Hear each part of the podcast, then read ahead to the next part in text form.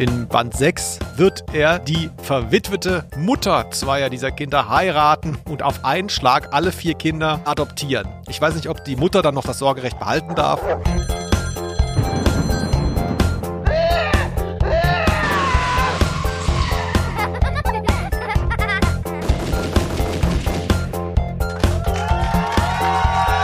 Aus Name der Rose.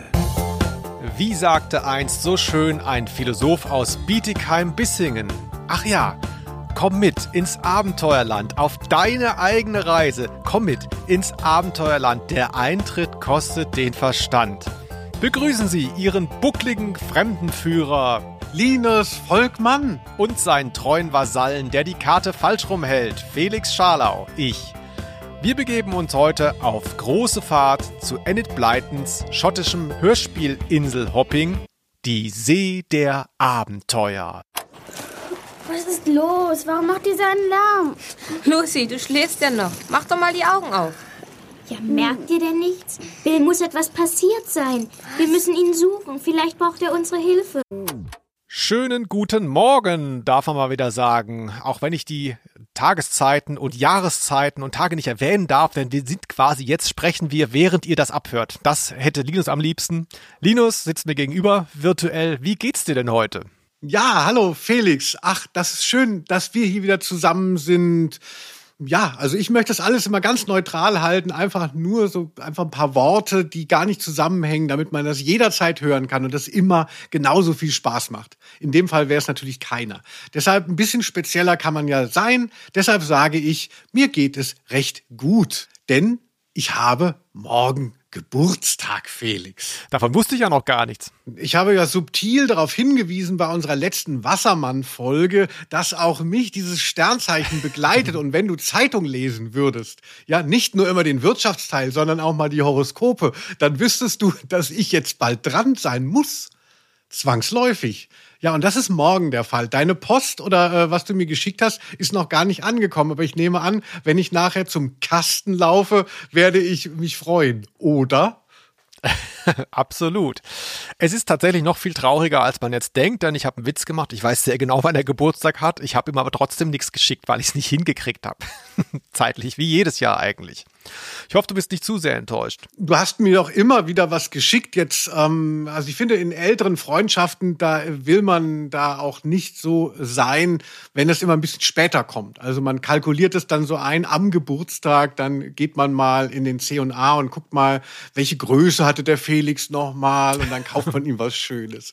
Mhm. Und dadurch, dass wir auch so nah beieinander sind, kann ich ja immer gucken, was kriege ich von dir und dann spiegel ich das und ähm, äh, drehe aber noch mal ein bisschen was auf, ne? damit du dann, ähm, damit du dann denkst, so, oh, das jetzt, ah, was habe ich ihm da geschenkt, geschenkt wieder, ne? Bazooka Joe, Kaugummi und ähm, äh, einen Kalender.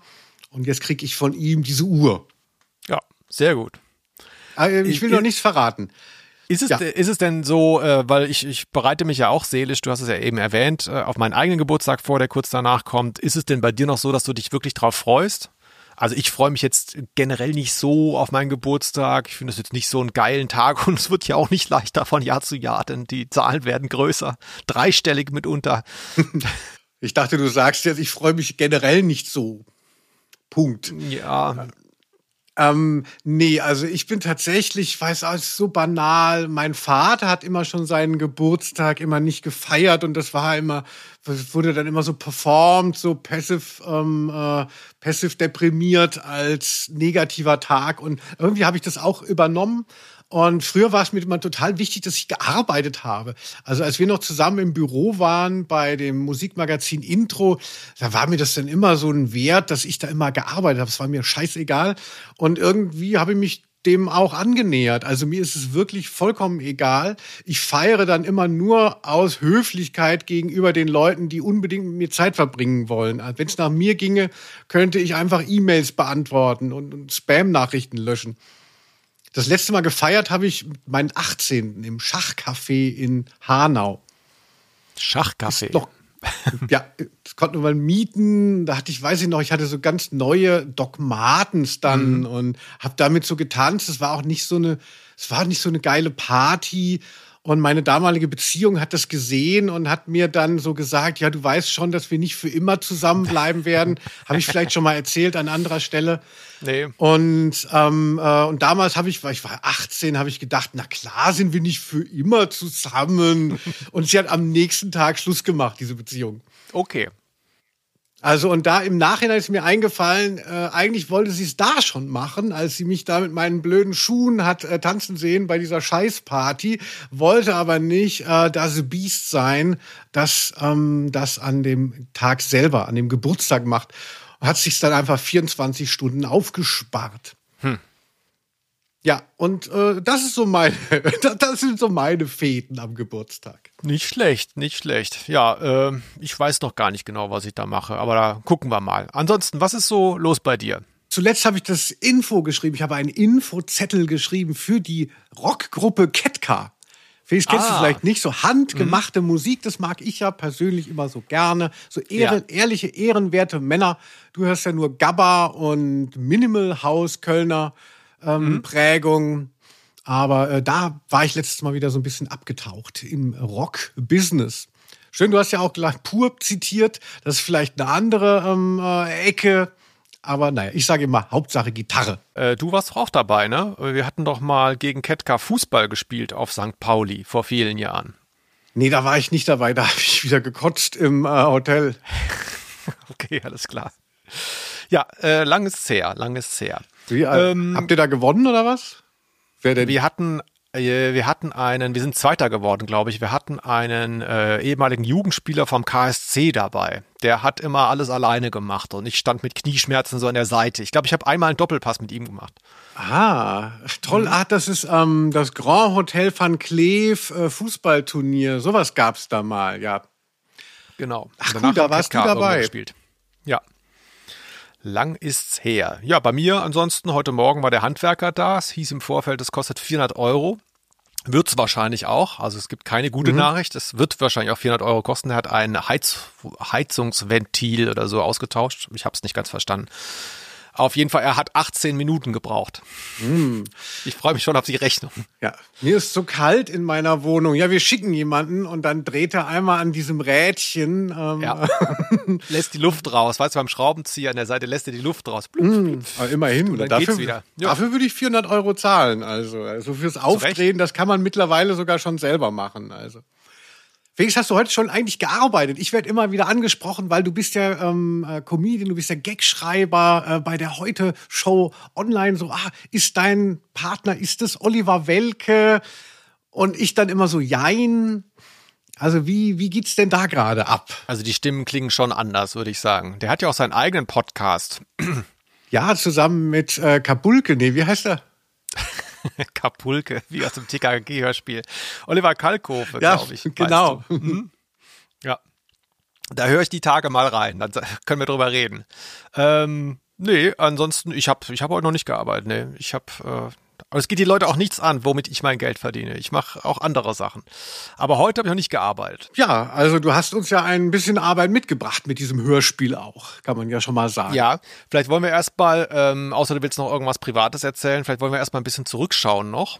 Ich war ja am Wochenende weg, das ist jetzt eigentlich gar nicht so interessant. Ich, ich gehe tatsächlich mehr als einmal im Jahr aus, aber ich wurde angesprochen. Also ich habe mir quasi analoges Feedback eingeholt, ohne es zu planen. Also es ist nicht so, dass ich rausgehe und sage, hey, wie findest du meinen Podcast, sondern es war tatsächlich so, dass äh, mich bei einer Veranstaltung einige Leute darauf angesprochen haben, auch auf die letzte Folge, damit meine ich meine letzte, ähm, die mit dem Wassermann. Da gab es generell ganz schön viel Feedback. Ähm, sehr viele Leute haben sich gemeldet. Ich habe ja noch so ein bisschen nebulös da vermutet, ähm, ist das jetzt vielleicht nur so eine Kindergeschichte, die nur mir so nahe ging oder haben das vielleicht auch andere Leute mit diesem Fisch, mit diesem neuen Auge, dieses Trauma? Und da kam ganz schön viel Post, sogar von Leuten, die noch nie, also die ich kenne, aber die noch nie irgendwas zu dem Podcast gesagt haben. Die schrieben mir dann, oh, da habe ich auch total Schiss vorgehabt. Und da ging es auch jetzt abends weiter. Unter anderem, äh, ich darf den Namen nicht sagen, hat sich ein äh, Angler, ein Hobbyangler kleinlaut bei mir gemeldet, hat gesagt, er traut sich jetzt schon gar nicht mehr mal was zu schreiben, weil er würde ja auch angeln hin und wieder. Äh, er sei jetzt so verunsichert die, wegen dir, weil du die Leute so vergraulst. Das musst du dir auch mal überlegen, ob das so deine Rolle sein soll, dass du hier alle wegekelst. Ja, Felix, wie sehr wollen wir die Arme noch öffnen? So, ah, guck mal, die Rechten, AfD, die Angler. Also irgendwo muss man ja auch mal eine Grenze ziehen. Ja, gibt ja auch große Schnittmengen natürlich zwischen AfD und Anglern. Naja, auf jeden Fall, was ich sagen wollte, ist, er hat mich darauf hingewiesen dann, weil ich ja äh, diese Reise ausgerufen habe, für die es übrigens schon zwei feste Buchungen gibt. Diese Reise nach Bayern, wo wir zu dem äh, Mühlenweiher fahren wollen, um das Neunauge zu jagen. Ja, der Original Mühlenweiher von Ottfried Preußler. Mm, Da hat er gesagt, ja, und auf jeden Fall sagt Linus nicht, dass ich Angler bin und ihr dürftet das Neunauge sowieso nicht rausholen. Es steht unter Naturschutz. Und habe ich nochmal gegoogelt und da kam raus, halte ich fest, der wird einen Schauer über den Rücken laufen. Das ist nicht mal ein Fisch. Wusstest du das? Was ist es denn stattdessen? Ein Fabelwesen? Ja, das ist ein, ein, so nennt man das, ein lebendes Fossil.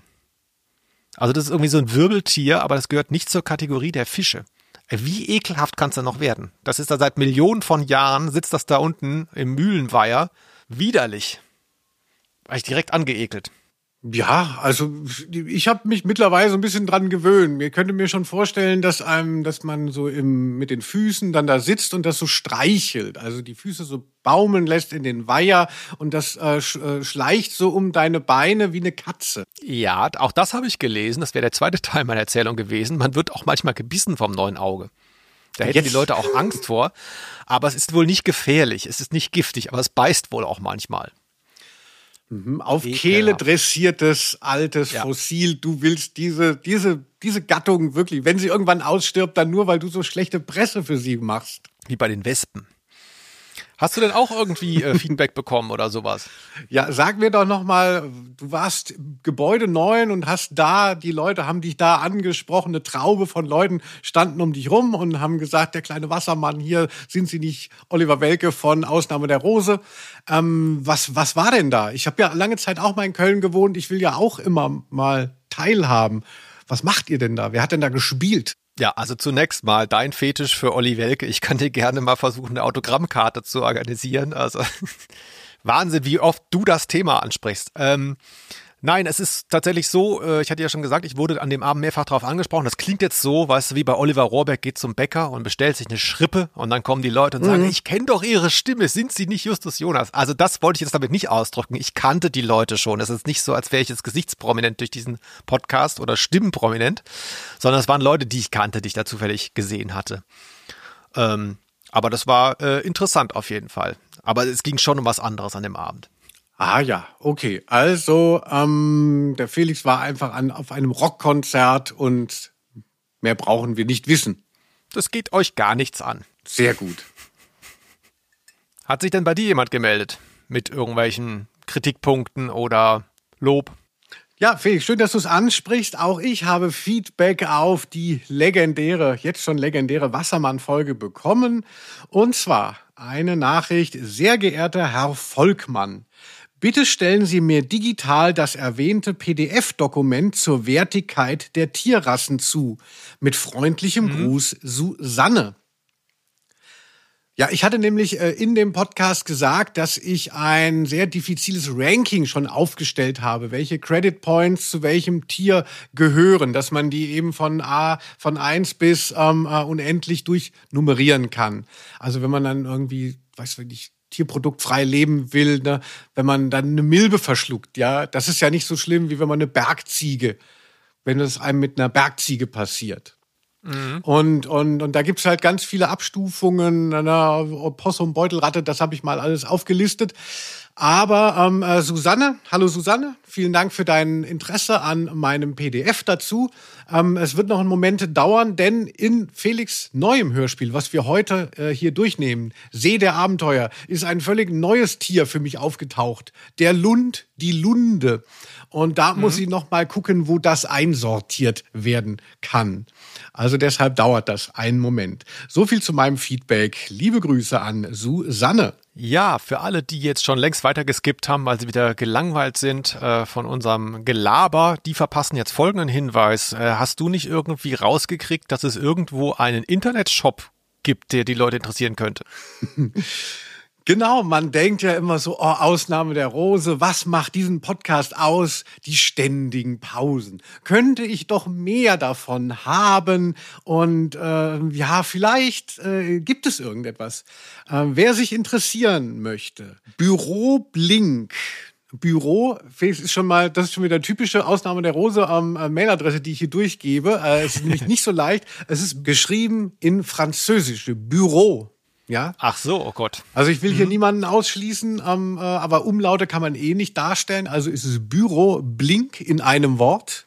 Blink, eine Blink of AI. Büroblink.bigcartel.com. Big Cartel, ne, auch äh, muss man sich halt vorstellen, ungefähr wie man so schreibt und probiert sich halt so ein bisschen durch. Wer ähm, äh, da, äh, wer da vorbeischaut, der wird vielleicht eine Überraschung erleben. Aber wir werden ja nicht eine eigene Kassette gemacht haben, Felix, oder?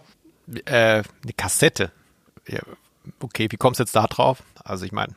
Keine Ahnung, also das kann es wohl kaum sein. Ähm, aber wer weiß, Büro, Blink. Was soll, also was soll, ich verstehe jetzt auch nicht ganz, was sollten, äh, von was sollten wir eine Kassette machen? Du meinst, dass wir jetzt äh, Podcast-Folgen auf einer auf zwei Seiten haben oder was? Ja, jetzt wo du es sagst, kommt es mir auch äh, sehr abwegig vor. Also wer, wer würde sowas machen? Ne? Ich meine, es gibt ja heutzutage, denk mal an Spotify oder bei dir an Deezer. Ne? Es gibt es ja überall. Mhm. Da braucht man ja gar keine äh, Spezialistensachen noch auf richtige Tonträger bannen. Das wäre doch Wahnsinn. Ja, naja. Ja. Wenn ihr uns schreiben wollt, dann benutzt Ausnahme der Rose at gmx.de mit H und zwei R. Das muss ich seit mehreren Folgen jetzt dazu sagen, sonst landet es wieder bei der falschen Adresse. Gebt uns doch bitte Sterne, empfehlt uns weiter, abonniert dies, das, jenes. Und jetzt gehen wir mal hier bei Enid Blyton rein zum, ich glaube, mittlerweile fünften Mal schon.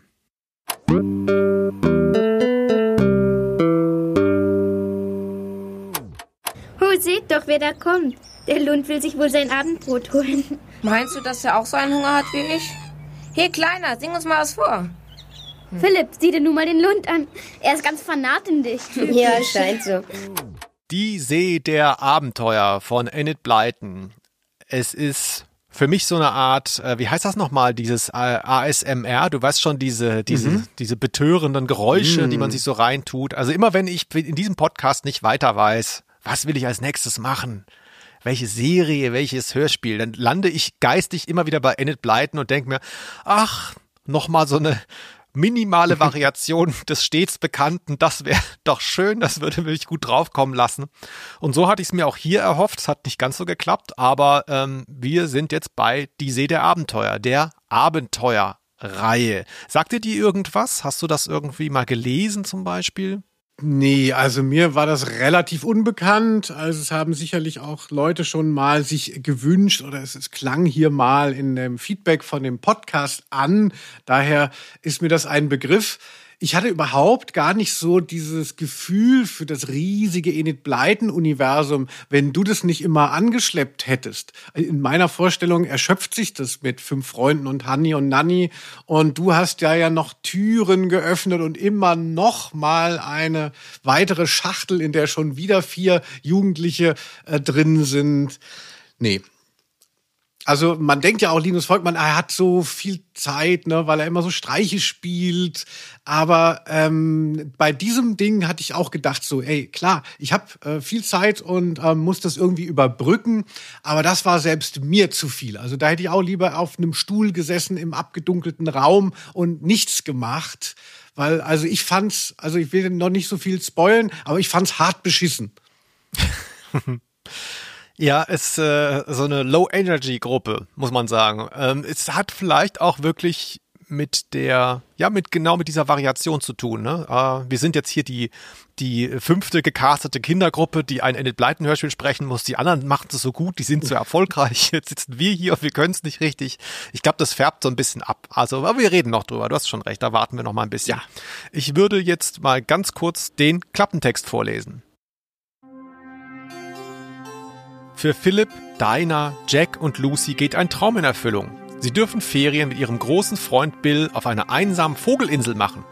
Doch kaum sind sie dort, kommt es zu einem Zwischenfall. Bill gerät in große Gefahr. Sie müssen ihrem Freund Bill helfen, selbst wenn es dabei um Feinde geht, die von der Schusswaffe Gebrauch machen. Oh, aufregend, oder? Uh, ja, mir hätte ein bisschen besser gefallen, sie dürfen mit einem großen Vogel auf die Insel fahren. Aber ansonsten, ne, es ist jetzt nicht so, dass man denkt, so, oh, das ist ja jetzt irgendwas ganz Besonderes. Ne, man, man erkennt ja hier auch schon die Mechanik, an die wir geraten werden. Es sind eigentlich alle Parameter bekannt. Gangsterinsel, ähm, äh, erwachsener Freund, Entführung. Naja, Ja, das ist die Frage, wie es dann zusammengewürfelt wird. Das hätten auch die fünf Freunde erleben können. Fun Fact, wahrscheinlich haben sie es sogar genauso erlebt. Wahrscheinlich gibt's genau den gleichen Plot nochmal mit den fünf Freunden. Ich weiß es nicht, aber kommt einem bekannt vor. Ja, warum äh, dieses Hörspiel? Ähm, ich kannte das nicht, ich kannte die ganze Reihe nicht. Ähm, wir reden hier, das schon mal vorweg, über die Europa-Reihe. Da gab es acht Hörspiele. 1984 kam das hier raus, das ist die Folge 4. Und mh, die wurden dann in den 90ern nochmal als CD mit einem anderen Cover, was auch deutlich hübscher ist, finde ich, nochmal wieder veröffentlicht. Und die gibt es jetzt auch bei Streamingdiensten. Also das, was ihr da seht, ist genau das, was wir hier besprechen. Gab es aber auch von anderen Labels. Und ich hatte als Kind vereinzelt Bücher davon gelesen. Also die Abenteuerreihe, wie gesagt, das waren auch acht Romane im Original. Ich glaube, Enid Blyton hatte das nach sechs aufgehört, aber weil es so ein Erfolg war, hat sie noch zwei drangehängt. Das war, das habe ich auch erst jetzt gelernt, tatsächlich ihr Durchbruch in Deutschland. Also nicht etwa fünf Freunde oder irgendwas von den anderen Sachen oder Honey und Nanny oder so, sondern das hier ist das Ding, das dann irgendwie Anfang der 50er von einem deutschen Verlag rausgebracht wurde und dann super erfolgreich wurde und alle anderen Sachen, die es davor auch schon gab auf Englisch, so mitgezogen hat. Also danach wurde erst fünf Freunde so big, wie es heute ist in Deutschland. Ne? Ganz interessant eigentlich. Genau, aber diese Folge hier kannte ich jetzt nicht. Ich habe sie genommen. Das ist ein, schöner, trauriger Anlass, weil es war eine der, ähm, glaube ich, vier oder fünf Folgen bei dieser, die nicht diesen ähm, Disclaimer davor hatten. Also nicht, dass ich gegen die, mit dem Disclaimer ein Problem hätte, sondern damit, ähm, wie dann diese Folgen gestaltet sind. Ne? Ich habe da natürlich mal reingehört, aha, interessant, da ist ja gar nicht die ganze Serie mit einem Disclaimer, sondern nur einzelne Folgen. Dann ist man natürlich interessiert, was äh, ist hier wieder für Scheiße gebaut worden, welche Rassismen stecken hier drin. Und da war ich bei Folge 1, die ich eigentlich ursprünglich machen wollte. Und ähm, ich glaube, Insel der Abenteuer ist das. Und da war Holla die Waldfee, sag ich mal. Also ein äh, schwarzer Diener tauchte da auf, also wirklich Zitat Diener, nicht etwa Butler, sondern praktisch wirkte schon wie so ein kolonialistischer Sklave irgendwie, der dann am Anfang schon in der ersten Szene schon so radebrechend Deutsch gesprochen hat und die Kinder die ganze Zeit angebrüllt hat. Also so ein kinderhassender Schwarzer war da irgendwie eingebaut worden von Ellen Blyton. Gruselig. Deswegen wollte ich lieber das Hörspiel hier machen. Wurde aber auch so ein bisschen enttäuscht muss ich sagen. Ja, komisch, wenn du sagst, dass das ihr Durchbruch war. Also das, das hat gut funktioniert und hat Enid Blyton auf den Markt überhaupt gehievt. Ähm, glaubst du, es liegt daran, dass es, dass es diesen Titel hat, dass es irgendwie nicht verhaftet äh, blieb? Weil es ist ja sehr auffällig, dass ja nicht die Bande benannt wird mhm. äh, in dem Titel, sondern das heißt ja die Insel der Abenteuer, der See der Abenteuer, der Fluss der Abenteuer und so. Und ähm, äh, dadurch bleibt, dadurch kann man halt schlecht diese, diese vier Leute kommunizieren. Oder ist das zu kurz gedacht? Ich weiß es nicht. Ich weiß auch nicht genau. Also der englische Originaltitel, das ist die Adventure-Reihe im Englischen, relativ äh, mhm. eins zu eins übersetzt. Da heißt das dann hier The Island of Adventure, The Castle of Adventure und so weiter. Das finde ich schon recht markig. Also das funktioniert gut auf jeden Fall. Wobei es zwischen den Sachen dann, also nicht nur, dass die Figuren nicht äh, mitkommuniziert werden, sondern ich finde auch die Abgrenzung, äh, sich da zu merken, was ist jetzt was, unglaublich schwierig. Weil ähm, auch darüber können wir ja nachher nochmal sprechen. Wir haben hier die See der Abenteuer. Da denkt man dann ja in der Konsequenz, die äh, schippern da ähm, 40 Minuten lang in mhm. einem Ruderboot über die Nordsee oder so, ne? Oder den Atlantik. Ähm, weil Insel der Abenteuer gab es schon. Das ist nicht die Insel der Abenteuer, obwohl sie die ganze Zeit auf Inseln sind. Ja, eben, eben. Also. Ja. Es sind mehrere Inseln, man hätte machen können, die Inseln der Abenteuer. Das hätte ich so, das würden so, deutsche Verleger würden dazu ran. Hey, du hast dieses Buch geschrieben, Insel der Abenteuer, lief mega gut, kannst du dir eine Fortsetzung vorstellen? Ja, ich möchte es aber ganz anders nennen. Nee, nenn's doch bitte mhm. Inseln der Abenteuer. Genial. Ja, ich denke, bei Titeln muss man gucken, immer so unsubtil wie möglich zu bleiben. Also mhm. ich finde es eigentlich, ich bin ja auch Romancier und finde es eigentlich originell zu sagen, ach, die Kulisse ist der Star, ne? Die Insel der Abenteuer. Abenteuer ist der wiederkehrende Begriff, aber das ist ja irgendwie, das ist ja vorausgesetzt bei solchen Geschichten und du variierst dann halt nur den Ort und das ist dann, das ist dann quasi dein Titel. Aber ich denke, als Untertitel würde es gut passen, aber man müsste irgendwie diese Kinder benennen, damit man überhaupt ein Gefühl für sie bekommt. Ja, wenn sie, wenn sie denn ähm, so messerscharfe Figuren wären, die äh, ganz viel transportieren, weißt du? Es gibt ja immer so, ich finde es immer interessant bei solchen Serien, die man nicht gut kennt, dann so auf Wikipedia zu lesen, okay, die Figur so und so ist eher so dieser mhm. Typ und mag das und das und der hat ein Tier mal dabei und so weiter. Und dann, wenn du dir so ein Hörspiel anhörst, ist ja sehr ununterscheidbar eigentlich. Irgendwer hat immer Angst, das merkt man. Irgendwer ist so ein bisschen mutig, aber es bleibt vieles im Wagen, muss man sagen. Ja, das müssen die DarstellerInnen retten oder eben auch das Hörspielskript. Und das ist meistens nicht so. Also ich bin kein Freund davon, äh, so, ein, so eine neue Reihe zu hören und dann hörst du sie zum ersten Mal und sagst, ich kann die gar nicht auseinanderhalten. Ja, das ist ja wieder wie das Beispiel, wie wenn ich meiner Mutter früher Heavy-Metal-Platten vorgespielt habe und dann hieß es, das ist alles dasselbe. Aber das stimmt natürlich nicht. Aber ähm, äh, hier würde ich schon sagen, krankt es tatsächlich an eben der fehlenden Distinktion. Also ich habe auch wie du dann diese ganzen Zuschreibungen erstmal nachlesen müssen, weil sie sind mir beim Hören nicht so plausibel geworden. Und äh, selbst dann ist es halt auch schwierig, weil die Sprecherleistungen das nicht so ganz äh, abfedern können na klar, du bist dann schnell, erwartest du halt. Auf der einen Seite will man nicht die Stereotypen, wie bei TKKG, so eben der kräftige Typ, der, der lange Lackel äh, und so. Da dacht, denkt man dann auch so, ach Gott, wie billig die sich voneinander abheben. Aber ähm, äh, wenn es dann eben nicht der Fall ist, hat man ja auch nichts gewonnen. Also es ist schon wichtig, Figurenentwicklung zu betreiben und äh, dass die halt, dass das dafür auch ein bisschen Zeit ist finde ich hier auch ein Problem, kommen wir bestimmt gleich noch drauf. Es geht sehr unmittelbar los und ähm, äh, man ist alleine gelassen mit der Situation, ohne mal so eine kleine Vorstellung zu bekommen der Figuren, von dem Setting. Ja, Kurz noch eingeschoben als Hinweis, wenn ihr jetzt zu Hause sitzt und sagt, äh, Enid Bleiten, fünf Freunde, was soll das sein? Davon habe ich noch nie was gehört. Ja, da haben wir was für euch, denn ich mache es jedes Mal gerne wieder. Es wird immer, immer länger, jedes Mal, wenn wir eine neue Enid Bleiten-Serie besprechen. Wir haben schon mal über Enid Bleiten gesprochen, deswegen werden wir es hier nicht mehr ausführlich machen, denn wir haben gemacht, Ausnahme der Rose Folge 3, lustige Streiche mit Honey und Nanny war von Enid Bleiten. Nummer 14, Fünf Freunde auf großer Fahrt, Ausnahme der Rose Nummer 34, die schwarze 7 und Ausnahme der Rose 48, die verwegenen vier reisen aus. So, das ist jetzt das fünfte Mal, dass wir es machen. Und wenn ihr da Interesse dran habt, wie sich hier alles so ein Ei dem anderen gleicht oder auch nicht, ne, gibt ja schon auch Unterschiede, dann hört doch mal in die anderen Folgen rein. Also ich finde es total auffällig hier jetzt, wenn du auch unsere Folgennummern aufzählst. Denn äh, Ausnahme der Rose-Fans wissen es ja, wir wechseln uns ab mit dem Hörspiel, das betrachtet wird in unserem Podcast. Und ich bin bei den ungeraden Folgen dran und Felix bei den geraden. Und zwar 14, 34, 48 und ähm, was haben wir jetzt? Die Folge 56 hast du wieder mit Enid Bleiten besetzt. Also mhm. Alles, was durch zwei teilbar ist, ist eigentlich in den Pleiten bei uns fast.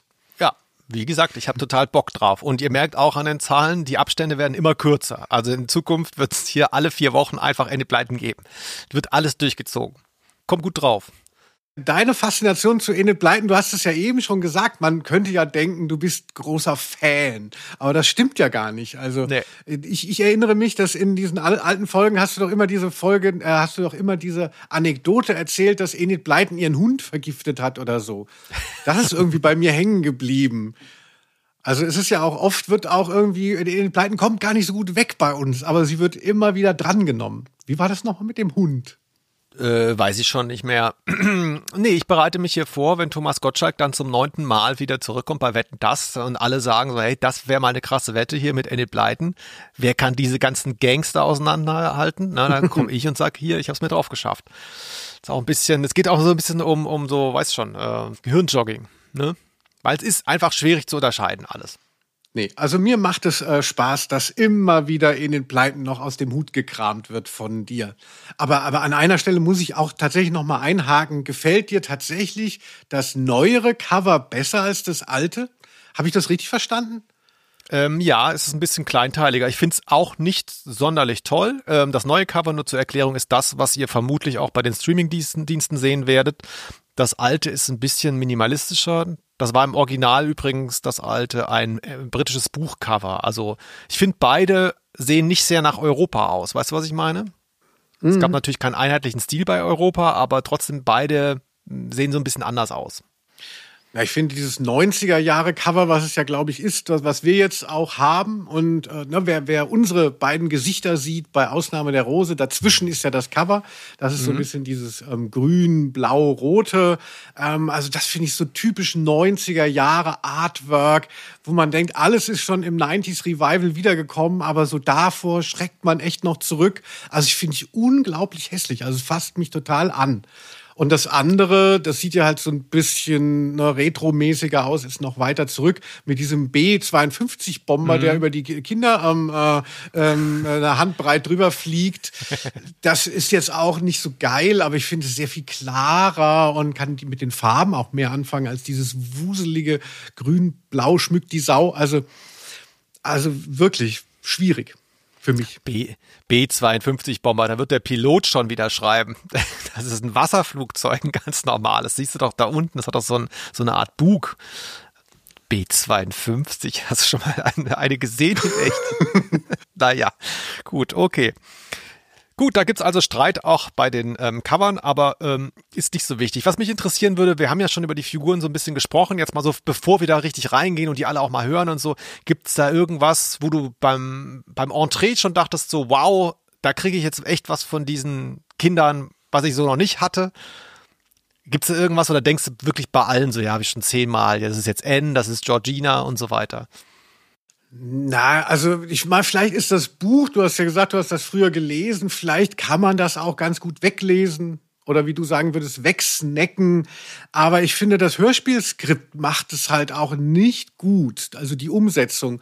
Es gibt zwei Zuschreibungen, die mir aufgefallen sind. Also du hast eine ja schon angedeutet. Der eine Typ ist so ziemlich randommäßig so Franz von Assisi unterwegs. Also das ist so dieser Heilige, der mit den Tieren sprechen konnte der hat total, der hat drei Mäuse auch in der Jacke. Mhm. Das kommt einmal in der, in der Folge, wird es auch nochmal erwähnt. Er hat offensichtlich einen Vogel dabei, mhm. Kiki, und ähm, äh, ihm laufen auch noch andere Tiere zu. Ähm, was sehr, also ich meine, das ist schon sehr speziell, musst du sagen. Ne? Drei Mäuse in der Jacke, so why not? Aber ähm, äh, und, und das wird halt einfach mal kurz erwähnt und dann spielt es überhaupt keine Rolle. Aber da hätte man wenigstens, weiß man, okay, das habe ich jetzt bei den fünf Freunden nicht gehabt. Da hatte keiner ähm, Nagetiere am Körper.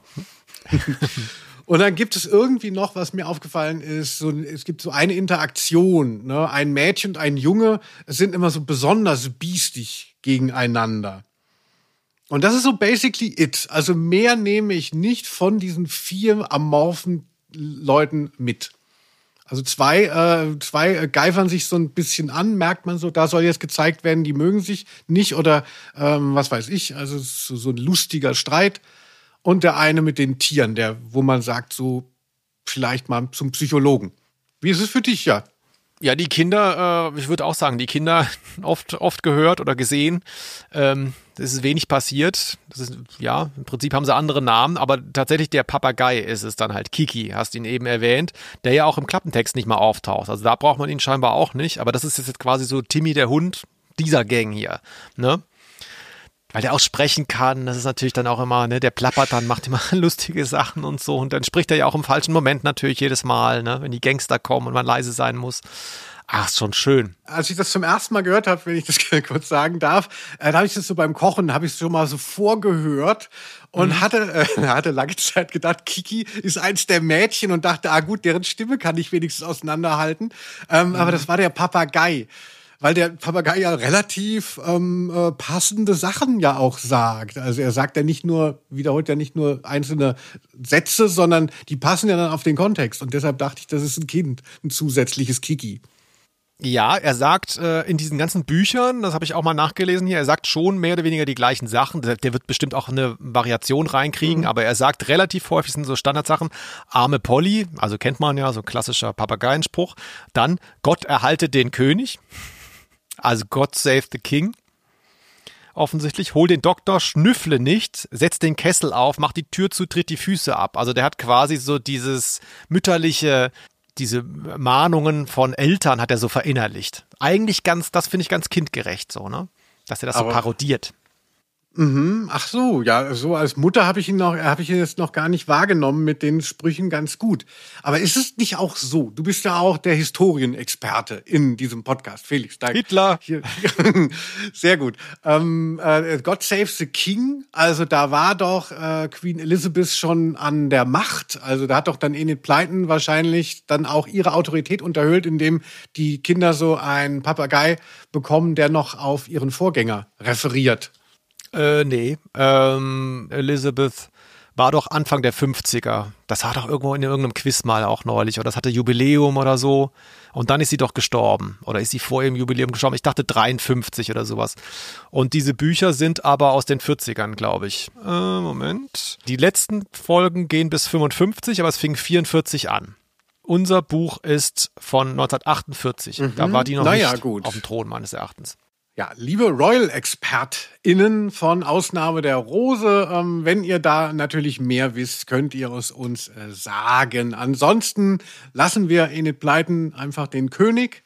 So ist es richtig. Äh, eine andere, andere Sache bei dem Papagei noch.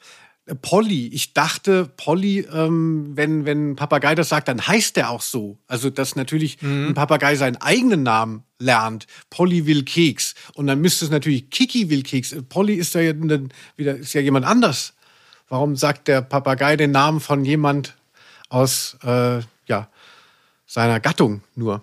Ich meine, das ist so ein Standardsatz, den man Papageien beibringt, selbst wenn sie nicht so heißen. Ich weiß aber nicht genau warum. Auch das wäre mal, müsste man mal googeln jetzt. Mhm. Hätten wir mal vorher drauf kommen müssen. Ich meine zum Beispiel bei Monkey Island ist das auch mit Polly Keks, ist auch Thema. Da sagt das auch ein Papagei. Das ist, glaube ich, so ein Standard tatsächlich. Mhm. Ach so, ich dachte, alle Papageien, die das sagen, heißen dann auch so. Ja. Naja, gut. Aber du hast es ja eben schon gesagt, äh, hier die, die Kids, wie die miteinander interagieren, es ist ein wenig äh, schwieriger an manchen Stellen. Einfach, dass wir mal einen O-Ton drin haben. Vielleicht hören wir mal ein Beispiel hier, oder? Ja. Ja, du hast recht, Deine. Jack, Lucy, kommt, wir laufen zur Bucht runter. Bill kann ja eigentlich nur beim Boot sein. Also los, vorwärts. Da merkt man schon, das ist so ein bisschen Low Energy zwischen den Sprechern, muss man sagen. Es ist, glaube ich, tatsächlich auch ein Sprecherproblem. Du hast es vorhin schon gesagt, wenn man sowas mit Leben füllt, wenn es da so einen An Anheizer gibt, der die anderen so mit reinholt, dann äh, gibt es da einen guten Flow. Aber hier hat man häufiger Dialoge, wo man denkt, ui, das kommt jetzt nicht so lebendig und lebensnah rüber, auch wenn die Sprache vielleicht ein bisschen alt ist. Nee, mich hat so erinnert an die TV-Serie von TKKG aus den 80ern. Die ist ja auch recht legendär dahingehend, dass die Figurenchemie nicht stimmt. Die ist so völlig so havariert zwischen den Leuten. Und dann ist halt klar, Kinder oder Jugendliche, die können dann fröhlich spielen, ja, wenn man sie so kitzelt und so. Aber die, mhm. wenn man so ein Abenteuer erlebt, alleine ausgesetzt auf einer Insel, ist es ja nicht fröhlich. Und dann, dann ist es halt irgendwie schwierig, in andere äh, Gefühle reinzugehen mit der Stimme, wenn man nicht total gut ist. Und dann sind die halt so pissig die ganze Zeit, habe ich so das Gefühl. Und das macht überhaupt keinen Spaß, so, äh, so den Leuten zuzuhören, wenn sie so, ja, wieso, ja dann, ja dann mach du doch. Ja, nee, da hinten ist aber jetzt das Feuer. Und, und man denkt, ja gut, ey, schlechte Laune habe ich selber, ne? Ich habe es ja mittlerweile in Full HD mir illegal runtergeladen. Ähm, die TKG-Fernsehserie, da war ja das Problem, es gab ja den Generationenwechsel bei Tarzan, hat eigentlich nicht viel verändert, ne? Also Harloff war weg, dann kam ein neuer. Die waren beide nicht so gut, die waren auch beide nicht sehr souverän und waren schon so ein bisschen ich würde sagen, so haben recht deprimiert gespielt, ohne es zu wollen. Und die am tollsten waren die Szenen, wenn dann Tarzan, also völlig unpassend zu den Hörspielvorlagen oder Buchvorlagen dann so sagte so, ja, ich weiß nicht, Klößchen, ich glaube, ich fahre mal nach Hause. Und dann Klößchen, der hat immer so super passive-aggressive geantwortet, egal auf was, weil das war der einzige Modus, in dem das äh, der, der Junge spielen konnte. So, ja, okay, alles klar. So wie du es eben gemacht hast. So, ja, gut, dann esse ich halt keine Schokolade mehr. Ganz toll. Wer es nicht gesehen hat, gibt's auf YouTube. Schaut's euch an. Herrlich. Ja, also und äh, so ähnlich ist es äh, hier. Also wenn man das Gegenteil zu dem Wort Spielfreude sucht, hier kann man es finden.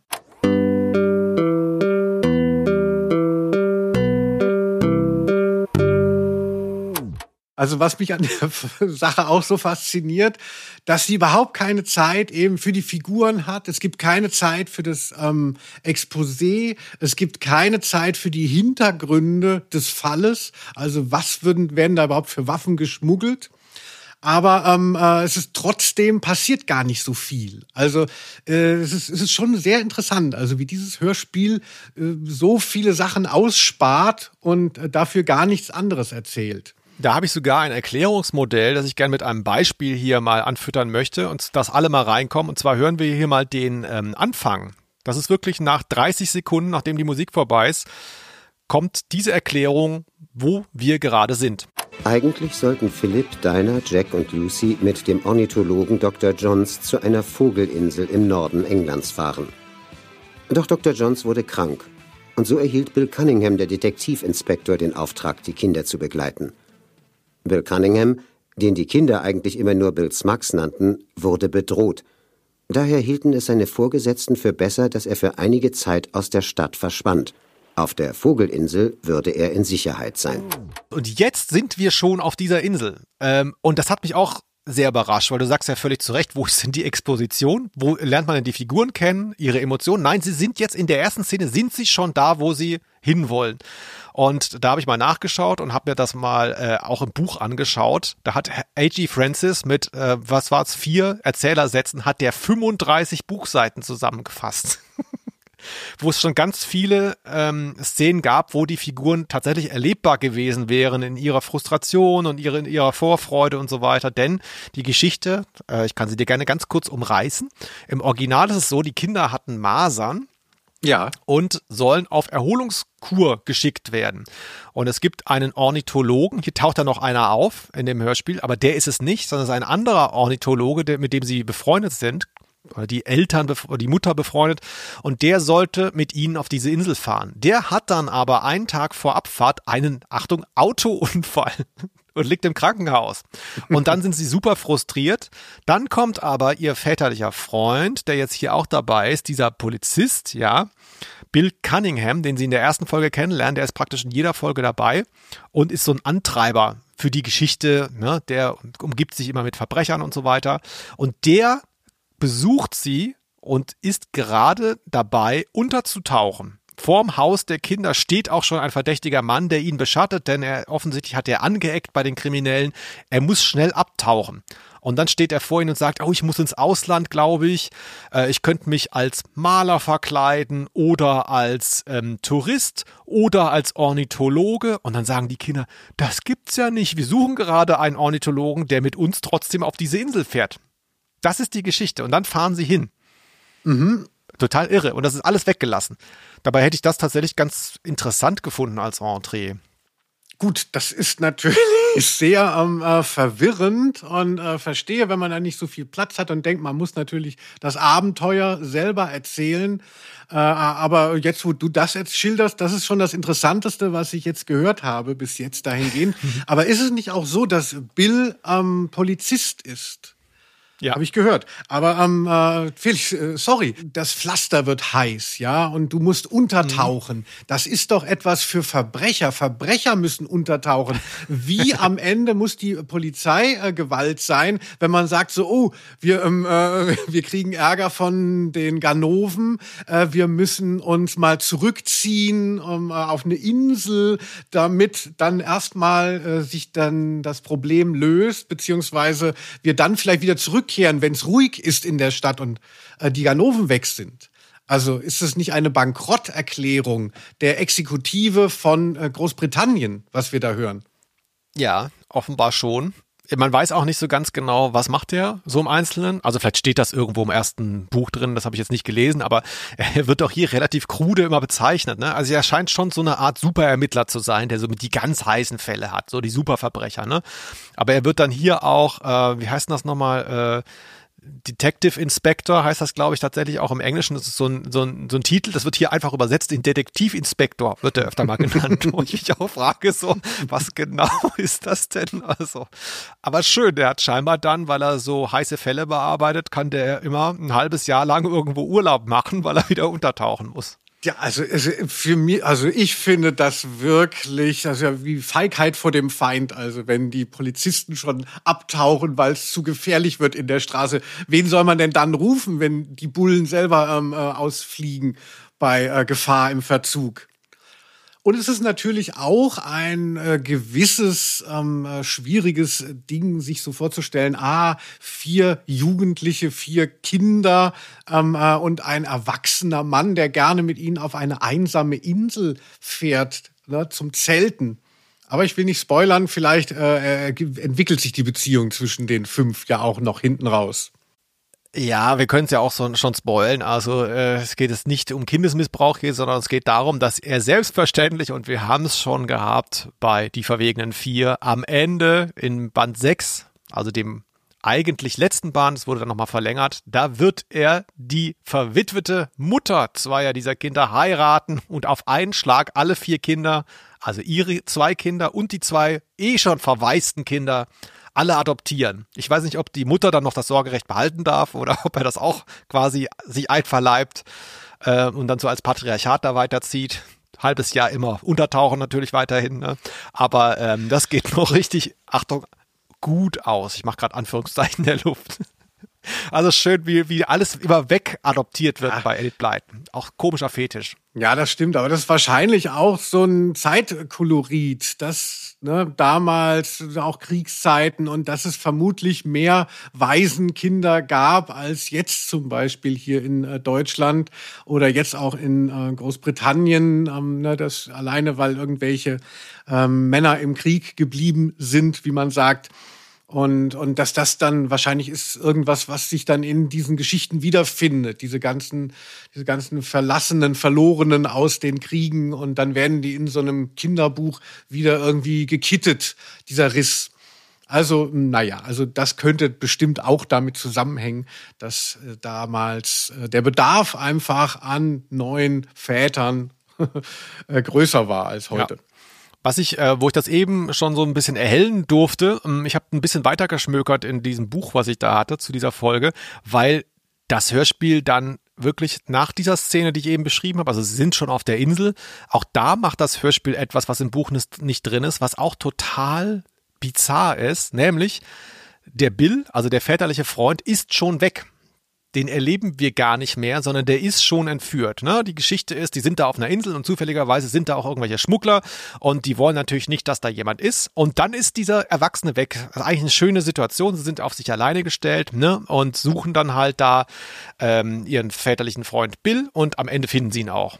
Klar. Aber äh, es fliegen ja die ganze Zeit so Flugzeuge. Ich glaube, dreimal in diesem Hörspiel fliegen da Flugzeuge und werfen was ab mit einem Fallschirm. Das äh, werden Waffen sein. Ne? Das wissen sie da noch nicht, aber das sind Waffen. Und ähm, das Ding ist, im Buch ist es selbstverständlich so, dass Bill da ist und es kommt ein Flugzeug und wirft da was ab und er hat natürlich den Verdacht, ah, das ist irgendeine Schmugglergang oder sowas und will dann da eben Hilfe holen und die kriegen das dann mit und dann entführen sie ihn. Also es gibt quasi den Anlass, dass er ihnen auf die Schliche gekommen ist. Aber hier ist er schon weg. Es wird alles nicht erzählt, was total wichtig wäre für diese Folge. Das ist wirklich unheimlich schlecht auch, dass diese Figur, ähm, es geht ja los direkt auf der Insel und Bill ähm, spielt ja noch, spielt ja gar nicht mit, der ist ja dann schon weg. Das ist quasi der, der, der szenische Einstieg, in den wir rein müssen, der aber dann tatsächlich äh, sich nicht mehr auflöst irgendwie, sondern in dem, von dem aus es weitergeht und du weißt nicht, warum ist der äh, überhaupt weg? Hat es was mit damit zu tun, dass er als Polizist mal wieder ähm, äh, kalte Füße bekommen hat wegen der Ganoven äh, in der Stadt? Und äh, was die sich davon versprechen würden auch. Also und warum sie die Kinder nicht mitgenommen haben. Ja, also man kommt, man kommt wirklich, äh, man kommt wirklich schlecht rein. Ne? Man möchte halt gleich diese Fakten schaffen. Aber diese Fakten sind dadurch, dass ja alles, was du jetzt noch zusätzlich erzählt hast, ja, dadurch, dass die weggenommen sind, ist der Fakt auch gar nicht so interessant. Ne? Leute, ähm, eine Geschichte, die du nicht erzählt bekommst und Leute sind jetzt dann da. Ja gut, also was, worum geht's? Ja, es gibt äh, auch eine, das nur am Rande, es gab davor schon eine Hörspielumsetzung von der Abenteuerserie ähm, für Fontana von Kurt Fesselke. Und da habe ich mal kurz reingehört, das ist auf YouTube. Mm, und da ist der szenische Einstieg, wie sie im Zug sitzen, ich glaube Nachtzug sogar, durch Schottland um da äh, zu der Insel zu kommen. Also mit, weißt du, dann hört man so im Hintergrund, hört man so den, der, ne, die Lok und das Pfeifen und so. Das ist so richtig atmosphärisch und da entwickelt sich das dann noch, ne? Aber hier ist es einfach auch noch weggenommen alles. Das ist schon super interessant auf jeden Fall. Ähm, interessant auch die Musik. Die hat dir ja, glaube ich, besonders gut gefallen. Vielen Dank, Felix. Dann spielen wir sie hier doch mal ein. Nein! Ach so, es ist so. Also da möchte ich dem Hörspiel zumindest zugute halten, dass vermutlich, ich kann das jetzt nicht belegen, vielleicht weiß es jemand, in der Originalversion wird es eine andere Musik gegeben haben als die, die wir jetzt hören können auf den Streamingdiensten aus der späteren Version, ähm, weil es gab ja diesen Rechtsstreit um diese Musik bei Europa. Und jetzt hat das Original so die abgelegte Musik von TKKG bekommen. So eine ähm, Zwischenmusik, die vor allem bei Die Mafia kommt zur Geisterstunde, eine TKKG-Folge. Da taucht die sehr präsent auf.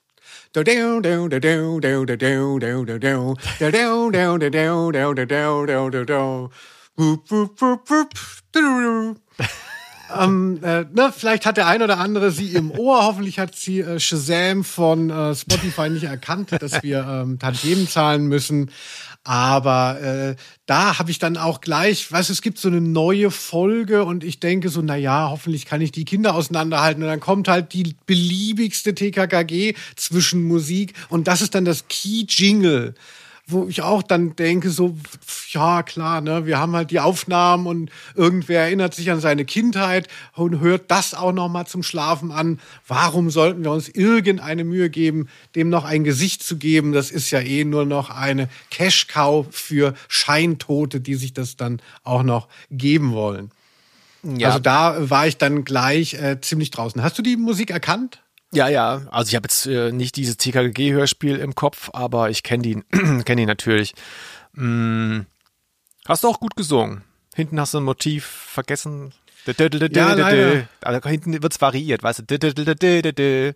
Aber ähm, ich glaube fast, es ist das Original, ehrlich gesagt. Ich glaube, die Musik war damals schon so eingebaut. Ich habe es jetzt nicht überprüft, ich habe die auch nicht auf Kassette ich habe, was ich habe, ist, es gab von Europa eine Einzelfolge, jetzt wird sie super kompliziert, aber das nur am Rande.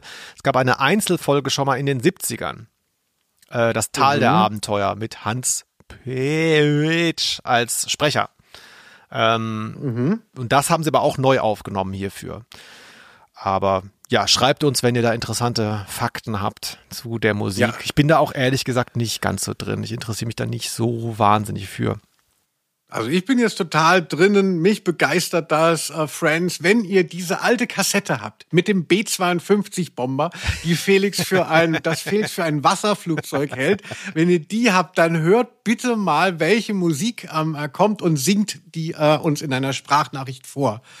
Ich glaube nicht, dass das da schon drauf ist, aber äh, spannend wär's. Ja, das ist, das ist Podcast 2.0 mehr Fragen als Antworten. Was wissen wir noch nicht, Felix?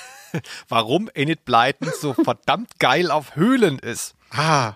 Philipp, Dinah, Jack und Lucy breiteten ihre Decken in der Sonne aus, um sie zu trocknen, sammelten die Vorräte zusammen und brachten sie in die Höhle. Sie beschlossen von nun an darin zu schlafen. Mmh, Linus in einer Höhle schlafen. Ist immer, äh, es ist bei Enid Blyton oft eine Verheißung. Es kommt sehr, sehr häufig vor. Wir hatten es ja tatsächlich erst bei dieser verwegenen Vier-Folge, die wir gemacht haben. Hm, ich stelle mir das dann auch immer, klar, ich gehe das dann so emotional mit. Draußen regnet es, da sind die Bösen und sie verstecken sich in der Höhle, ist geil. Aber wenn man dann so drüber nachdenkt, wenn man selber jetzt in der Höhle hocken würde im Februar, März oder so, ne, ist so gut ist das ja oft gar nicht. Warum taucht das hier so oft auf? Was meinst du? Ja, ich weiß auch nicht. Äh, geheizt ist es ja auch nicht dann ne, mit den Steinwänden und da kommt da das Wasser runter. Aber ähm, äh, ich weiß nicht, ob du es weißt. Ähm, äh, ich war ja mal Thronfolger des Königreichs Varania mhm. und äh, wurde von den Gegnern der königlichen Familie gejagt und hatte mich auch selber in eine Höhle gerettet. Aber die Separatisten sind schon mir auf den Fersen gewesen und hätten mich da gestellt. Aber ich hatte das Glück, dass eine Spinne den Höhleneingang ähm, zugewebt hat mit einem Netz zufällig in diesem Moment. Und dann ähm, sind die da vorbei und haben gesehen, so, ach naja, na, das Spinnennetz ist intakt. Da ist ja niemand in dieser Höhle.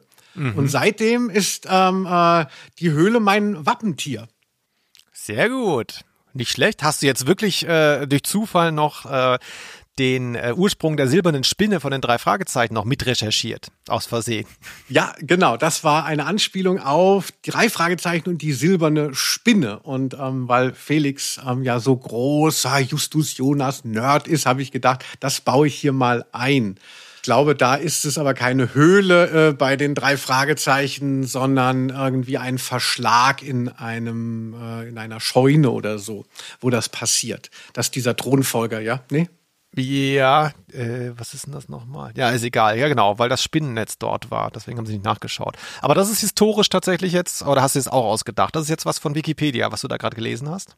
Nee, Quatsch, das ist der, das wird ja in dem, in dem äh, Hörspiel, die silberne Spinne, erzählen die diese Genealogie von warum die, die Spinne das Varania. Heiligtum der, der mhm. Republik mhm. Varania ist. Ach so. Ja, hat mich auch gewundert. Ähm, äh, das ist im Hörspiel nicht drin, behaupte ich. Meiner Meinung nach auch nicht. Aber ich habe es nachgelesen mhm. bei der Geschichte um die silberne Spinne.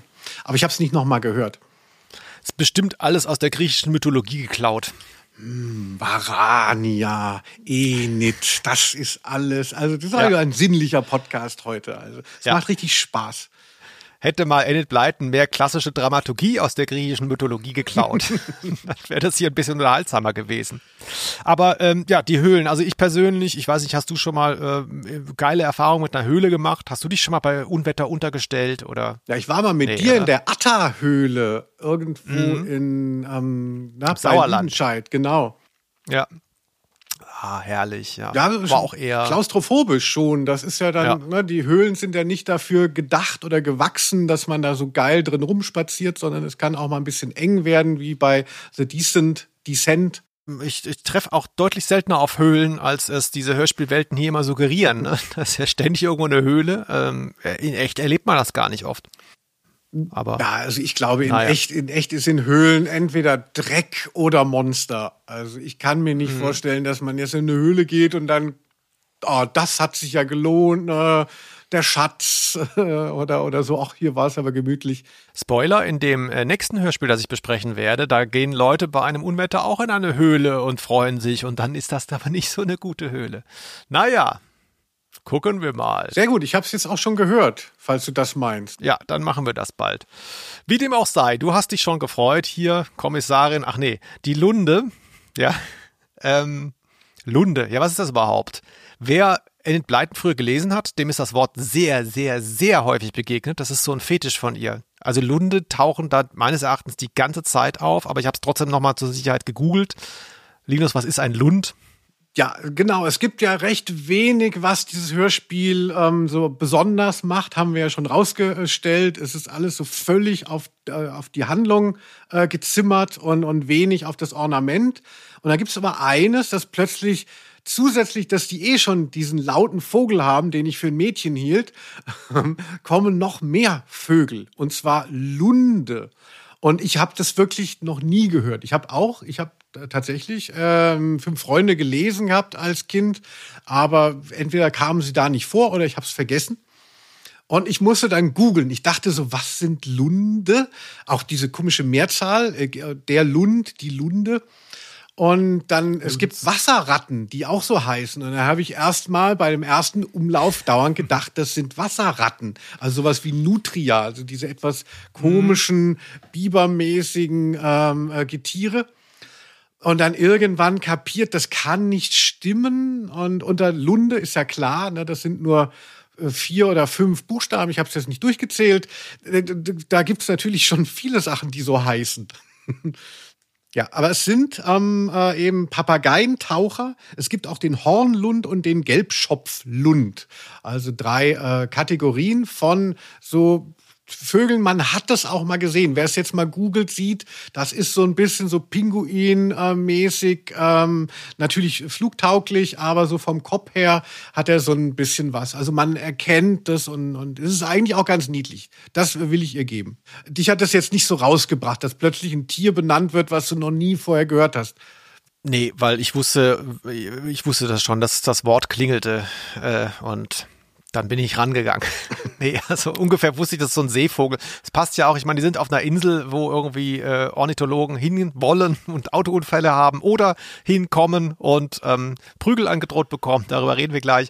Also gibt's da auch geile Vögel. Das ist eigentlich relativ logisch. So. Ich stelle mir das immer so unwirtlich vor, da im Norden von England. Also ich sehe da nur so peitschende Gischt, also total kalt und klar irgendwelches, irgendwelches horniges Getier trotz da den Gezeiten.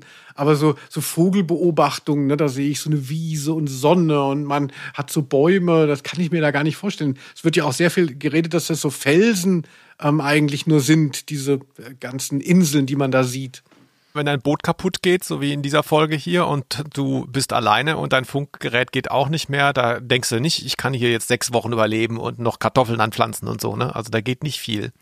Übrigens, weil du gerade das Hörspiel ja völlig korrekt zitiert hast mit äh, im Norden Englands, hast du, glaube ich, gesagt, das ist ja genau in der Stelle, die wir vorhin gehört haben, wurde das ja auch von dem Erzähler gesagt. Das ist auch so wahnsinnig liederlich, weil ich so ein bisschen dachte so, eine Insel im Norden Englands, da war ich so ein bisschen verwirrt, weil ich kenne jetzt so England gar nicht so als so ein Inselding. Das ist vielleicht Quatsch, ich bin da auch nicht oft und so.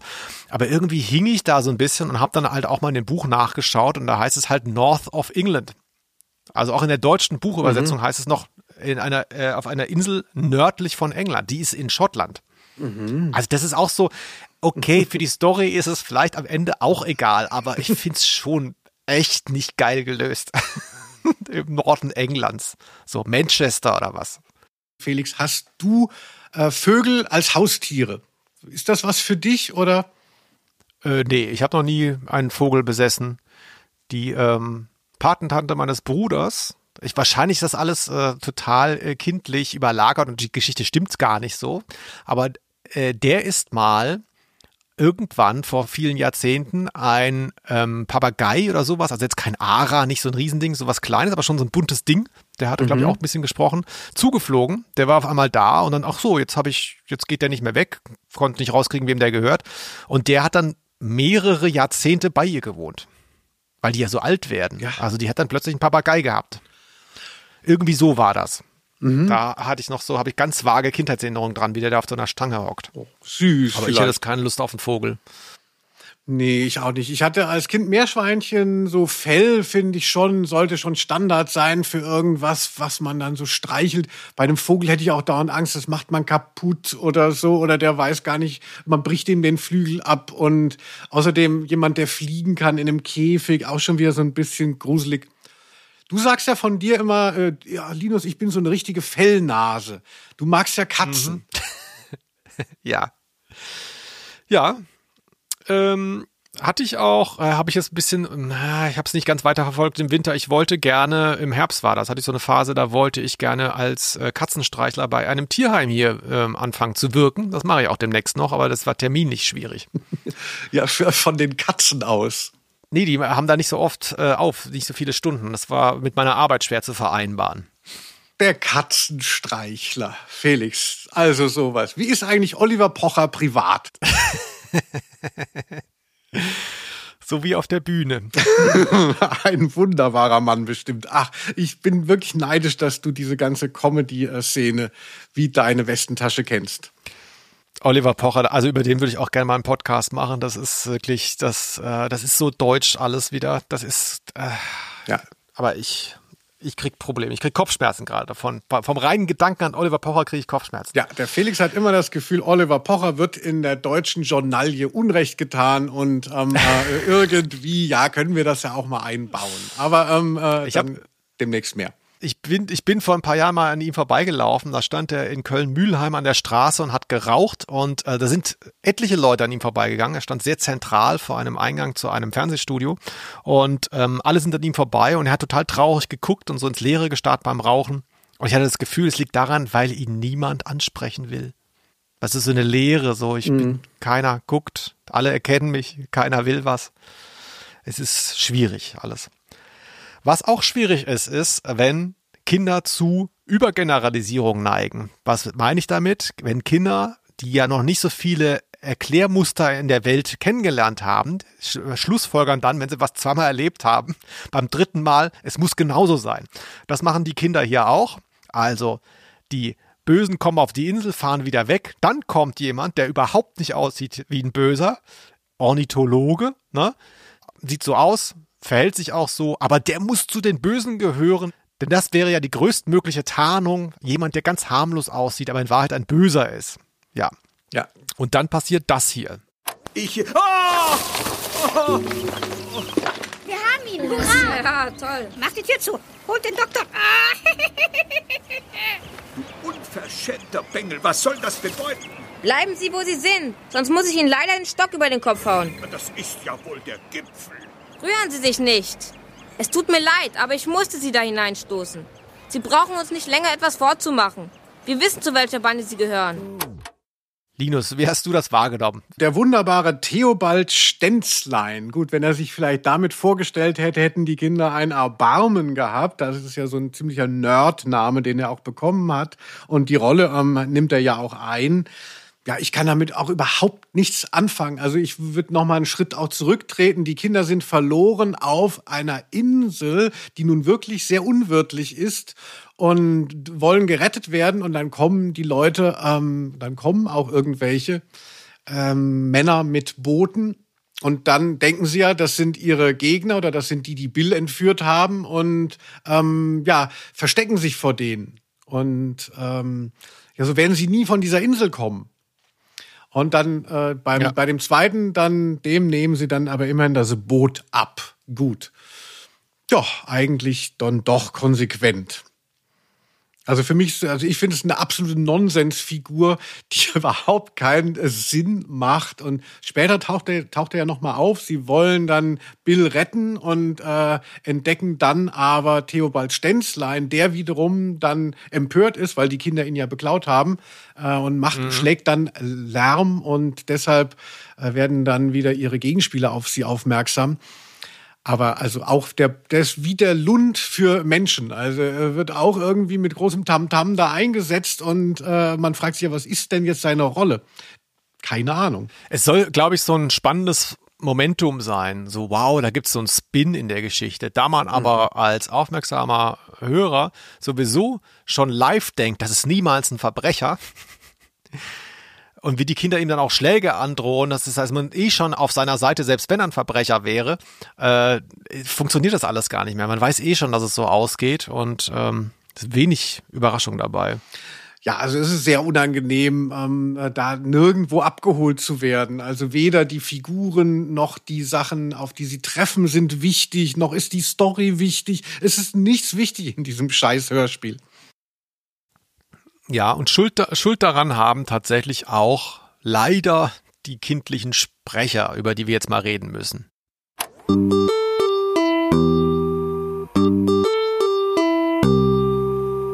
Bei den Jungs wollte ich gerne mal anfangen. Also die Mädchen nehme ich schon gar nicht wahr, weder als Figur noch stimmlich. Ich glaube, die gehen so einigermaßen, aber bei dem einen Jungen ist mir schon aufgefallen, das ist äh, wirklich sehr low energy. Ähm, wir hören hier mal Jack, gesprochen von Jürgen Kluger, der danach auch nicht mehr die große Sprecherkarriere gemacht hat, denn ich glaube, das war es mehr oder weniger.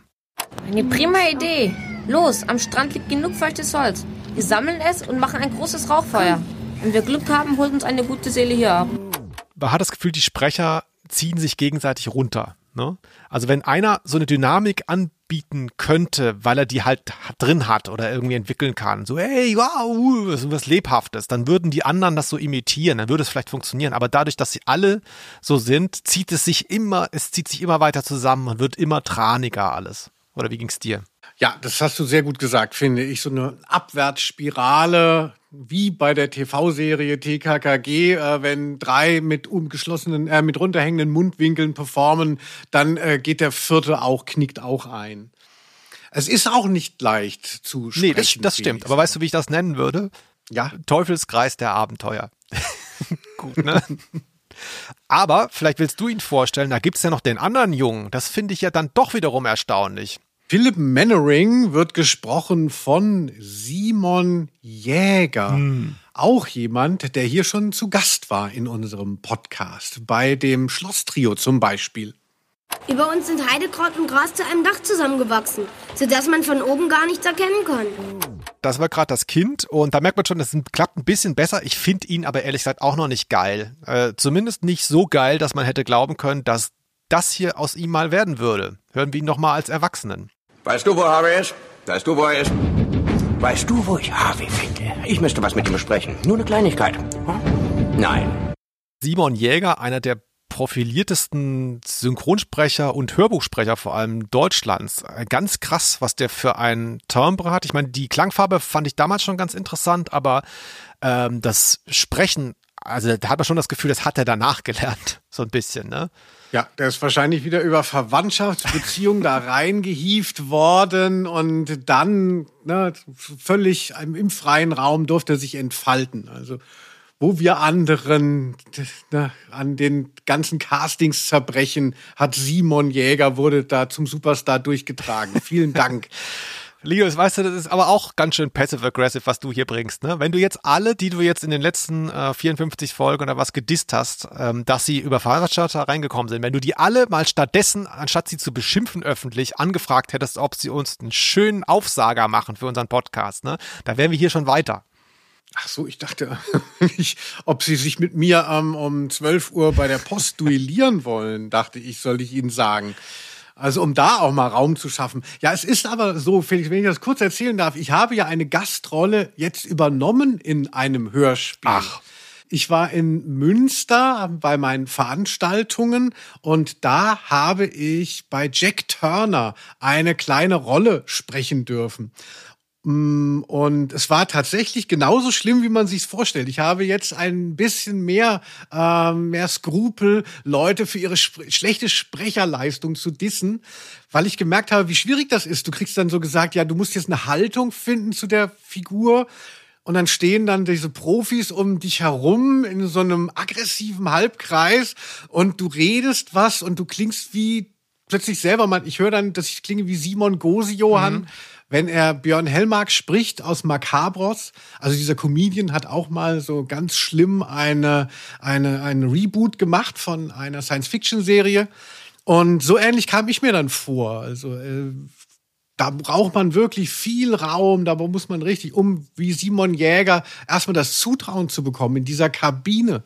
Du kannst es dir nicht vorstellen. Also deshalb no front an all die schlechten SprecherInnen da draußen. I feel you. Ich bin jetzt einer von euch. Holt euch die neue Jack Turner Folge.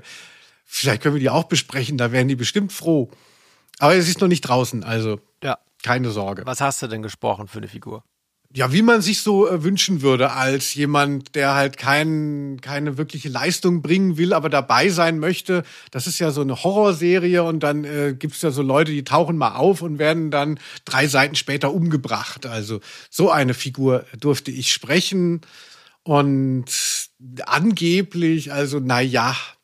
Also ich wurde nicht mit dem Arschtritt verabschiedet, aber ich bin mir nicht sicher, ob die Begeisterung wirklich so groß war bei diesem Jack Turner, da sprechen auch so ein paar, weißt du, so Prominente wie ich sprechen da noch mit. ähm, da ist zum Beispiel Henning Wieland, Wieland, Wieland. Henning Wieland, ne? Sehr Weißt gut. du? So nennt er sein WLAN auch. Genau. Von den Age-Blocks äh, ist da auch mal äh, Gast und na ja, also äh, hört da unbedingt mal rein. Aber wenn das rausgekommen ist, werde ich das bestimmt noch mal hier verwursten. Ich habe ja sonst Ja, nichts. der Klassiker ist ja, dass du dann begeistert in den Laden rennst und dir die CD kaufst und dann äh, merkst du, dass du ersetzt wurdest. Das ist ja so, der, also läuft's ja normalerweise, dass man so rausgeschnitten wird wieder. Naja, ich wünsche es dir nicht. Und dass mein Name trotzdem noch dasteht. Ich habe letztens wegen Dschungelcamp, ähm, äh, es gibt eine Frau namens Harry, ein Spielfilm, in dem Heinz Hönig mitspielt. Das muss ich kurz noch erzählen, das ist total interessant für alle ähm, Synchro-Fans. Mhm. Und ähm, äh, das ist so ein deutscher Film und er ist sehr schlecht. Also äh, Thomas Gottschalk spielt einen Mann in einem Frauenkörper oder eine Frau in einem Ah ja, Männerkörper. ich. Mhm. Ja, äh, letzteres. Und es ist natürlich so, da war sein Stern auch schon am Sinken und da hatten die Leute immer noch nicht begriffen, dass dieser populäre Typ aber, aber ein Kassengift ist fürs Kino. Und da ist auch Heinz Hönig dabei, Mhm. als junger, äh, jüngerer Mann natürlich. Und er wird, Achtung, wenn man es sich anguckt, synchronisiert. Mhm.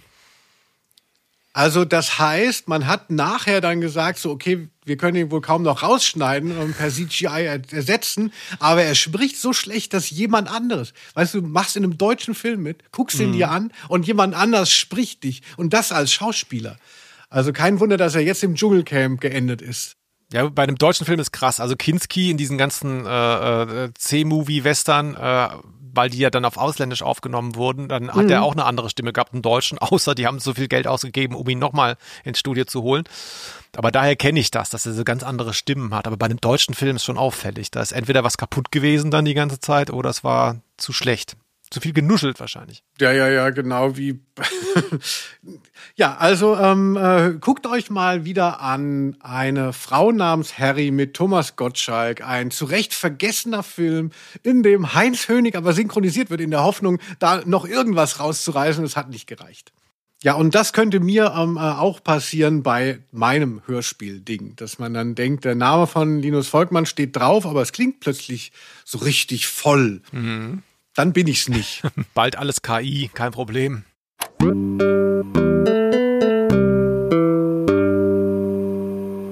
Wir sind ja bei der Story jetzt so ein bisschen hinten angelangt schon. Eigentlich ist auch egal, wie sie es auflöst. A, haben wir es nicht richtig verstanden. B, ist es auch irgendwie fast zu würdelos, das jetzt nochmal nachzuerzählen. Es geht alles gut aus, auf jeden Fall. Macht euch keine Sorgen. Absolut. Und es geht relativ schnell äh, sich auch aus. Also ich dachte immer so, ah, es wird vorne so gerafft, weil hinten noch so episch irgendwas passiert. Aber selbst das äh, ist eigentlich nicht. Bill wird einfach gerettet, äh, der am Anfang äh, entführt wurde. Was dazwischen passiert ist, ist mir ein Rätsel. Also der Ornithologe kriegt auf den Kopf und die komischen Vögel reden dauernd äh, durcheinander. Das war's. Ich hatte mich noch ein bisschen gefragt, ähm, Enid Blyton hat ja aufgehört mit dann mit der Reihe, so was einem da noch gefallen hätte tatsächlich. Also ganz unironisch auch, so wie man dieses Franchise noch hätte erweitern können. Da hing ich irgendwie dann bei Der Wald der Abenteuer. Das hätte ich gerne gehört. Und da habe ich mich noch gefragt, warum eigentlich Wald bei diesen Sachen von Enid Blyton nie eine Rolle spielt. Gibt's in England keinen Wald? Und dann ist mir aber eingefallen, hier Robin Hood mit Sherwood Forest und so weiter, da wird's doch Wald geben. Wieso hat sie das denn nicht gemacht? Ja, weil es ist einfach total auf der Höhle hängen geblieben. Das kann sein. Höhle, Höhle, wo könnte eine Höhle sein? Aber es gibt ja auch eine Waldhöhle sein, die Waldhöhle der Abenteuer. Das wäre vielleicht eine Möglichkeit, um ihr einfach mal eine Rampe zu bauen, ne, ins Grüne. Mhm. So, aber scheinbar müssen die immer da an der Küste rumlaufen. Das, ohne Meer geht's scheinbar nicht. Naja. Ja, ich hätte gerne noch gehabt die Übernachtungsparty der Abenteuer. Ach so wie bei Barbie. Ja, halt so ein bisschen, also du weißt ja mir, ich mag ja immer, wenn es so menschelt in den Folgen und bin ja immer so für Bass enttäuscht, dass das hier immer nicht passiert aufgrund von irgendwelchen uninteressanten Fällen. Mhm. Also so, wo den Klassen, wo man dem Klassenkameraden so ins Ohr pustet Ja.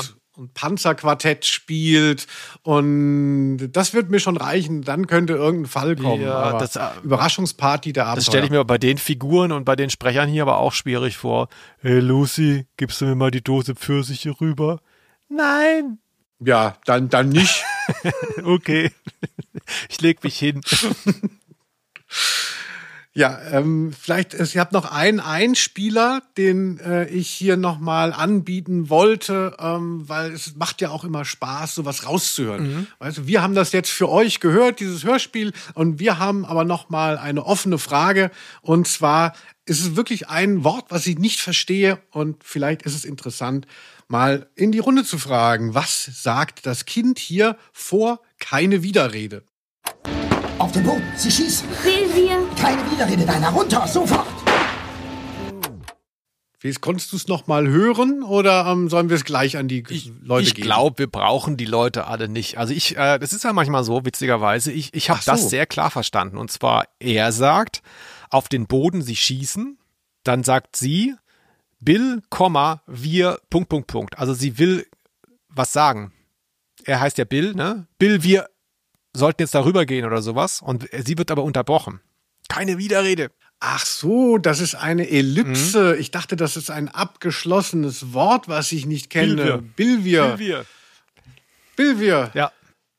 Ja, also dann ähm, äh, vergesst den Mitmachteil, konzentriert euch auf andere Sachen, eure Karrieren, eure Familien. Das hat sich schon gelöst. Ja. Vielen Dank an dieser Stelle an meinen Podcast-Partner Felix. Ja, und natürlich schickt weiter ähm, Sexerfahrung am Strand. Ihr wisst schon, aus der letzten Folge mit TKKG wollte Linus doch so gerne haben.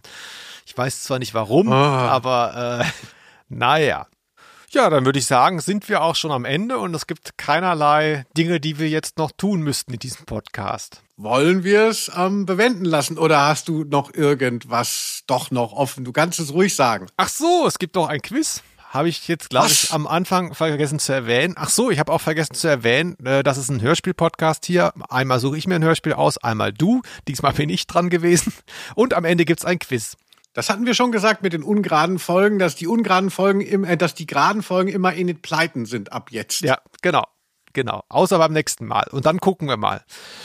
Okay, dann kriegst du jetzt hier dein Quiz. Mal schauen, ob du es. Es ist wieder bei mir, äh, du, du kannst dir vorstellen, mir ist unglaublich wenig eingefallen hier zu dieser Reihe, weil die bietet unglaublich wenig an. Deswegen ist das hier ein ziemliches Wabonk-Spiel, wie wir früher gesagt haben, vor 100 Jahren beim Roulette. Ähm, kann sein, dass du es weißt. Was für ein Tier ist der Papagei Kiki im englischen Original? Ein Kakadu, ein Mühner, ein Halsbandsittich oder, Achtung, ein Papagei. Was für ein Tier ist Papagei Kiki im englischen Original? Kakadu, Mühner, Halsbandsittich oder eben doch auch ein Papagei? Geniale Frage. Aber man merkt so, ne, oft sagt man ja, äh, wenn man Ausnahme der Rose hört, ah, ich würde gerne mal Mäuschen spielen in Felix Scharlaus Gehirn. Und äh, ich finde, bei dieser Frage, äh, da ist man schon ganz nah dran. Kannst du dich noch erinnern, was deine ähm, Frage war bei den verwegenen Vieren? Nö. Oder die, die fantastischen vier, wie, sie, wie ich sie immer äh, nenne. ne? S- Smudo und Andi Y äh, in der Höhle. Da hast du gefragt, wel- welche Rasse der Hund von den verwegenen Geil. vier sei. Ja. Hütehund, Schäferhund, Mhm. deutscher Schäferhund. Und ich habe dann wieder deutscher Schäferhund genommen, ne, als alter Patriot. Und dann hast du mir noch so, bist mir noch so übers Maul gefahren, zu Recht vermutlich. ähm, äh, so, äh, ne, das ist in England, da haben die wohl keinen deutschen Schäferhund, du Spinner. Ja. Da bin ich, jetzt kann sein, dass ich immer die gleichen äh, Wege gedanklich gehe, wenn ich nicht weiter weiß. Das ist gut möglich, ja. Das ist eins meiner Probleme, glaube ich. Weißt du es denn? Nein, ich weiß es nicht. Also ich finde es originell, dass du eben das mit Papagei äh, gesagt hast als letztes. Das wäre ja irgend sowas, was ich äh, immer gerne ähm, nehmen würde. Also etwas, was halt so unattraktiv oder so, so banal ist, dass man dann denkt, das ist es nicht. Also deshalb, wenn es mein Quiz wäre, wäre es Papagei. Aber wenn man so ein Quiz aufstellt, dann will man natürlich irgendwie, denkt man, na, da ist man bei sowas dann doch auch ähm, vorsichtig und, und denkt, es muss irgendwie so ein bisschen ein Spin drin sein. Halsbandsittich, auch gut. Ne, das sind ja die geilen Dinger, die in Köln und jetzt hier auch in Frankfurt rumfliegen, frei. Diese grünen, finde ich super, äh, machen aber einen großen Lärm. Mm, ich würde dann ähm, was Banaleres nehmen. Ich würde dann den Kakadu nehmen. Hm, weißt du denn, was ein Mühner ist? Wie hast du mich genannt?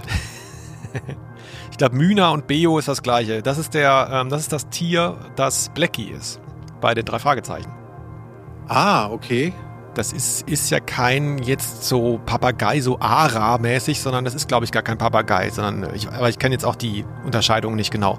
So ein papageienartiger Vogel, aber es ist nicht. Egal, das nur nebenbei. Du willst also was nehmen? Jetzt bin ich noch verwirrter als vorher. Kakadu. Erstens mal sind das alles Tiere hier, die sprechen können. Ne? Also da habe ich mich schon dran gehalten. Ich bin ja nicht blöd. Hätte ich jetzt ein Tier genommen, eine Amsel, da hättest du ja gesagt, so, okay, und warum spricht der im Deutschen jetzt die ganze Zeit? Ich bin ja nicht blöd. Ne? Ist mir ehrlich gesagt kurz vor knapp noch eingefallen, aber okay. Ähm, ich mach's kurz. Du hast recht. Es ist ein Kakadu. Ja, ja, ja, ja, ja. Äh, weißt du, woran ich es gemerkt habe? Dass du so darüber hinweggegangen bist. Ähm, na, ich erzähle noch mal äh, was zu diesem Vogel und den betone ich und so. Äh, Kakadu. Äh, und dann habe ich schon, also ne, ich habe null Ahnung. Inhaltlich das Einzige, was ich versuche zu lesen, bist du. Respekt. oh Gott, wie er sich freut. Sorry. Ja, gut, dass ihr das nicht seht. ja, dann würde ich sagen, das war's für heute. Ähm, bis wir dann halt immer wieder zurückkommen zu Enid Blyton. Nächstes Mal bist du wieder dran. Ich weiß ehrlich gesagt schon, was es ist. Denn äh, wie ich schon bei meiner letzten Folge erwähnt hatte, äh, Linus hat für ein halbes Jahr im Voraus schon die Skripte abgegeben. Das Tolle wird sein, er kann sich dann nicht mehr daran erinnern und es wird wird's ganz schlecht performen, weil es schon so lange her ist, dass er sich darauf vorbereitet hat. Aber wir werden es erleben. Willst du einen Tipp geben? Ja, ich übe das die ganze Zeit. Aber ähm, äh, der scheiß Streber, als den du mich geframed hast, das stimmt. Und ähm, ich lade euch nächste Folge ein, gleichermaßen nach Wien wie auch nach Ungarn, in die Nähe von Budapest. Wird wohl um Sigmund Freud gehen, nehme ich mal an. Lasst euch überraschen. Ich bin gespannt. Bis dahin, danke fürs Zuhören. Ähm, checkt nochmal diesen komischen Shop, den wir vorhin erwähnt haben. Die Adresse konnten wir uns selber nicht merken. Macht's gut, bis zum nächsten Mal. Tschüss. Tschüss. Aus Name. der Rose.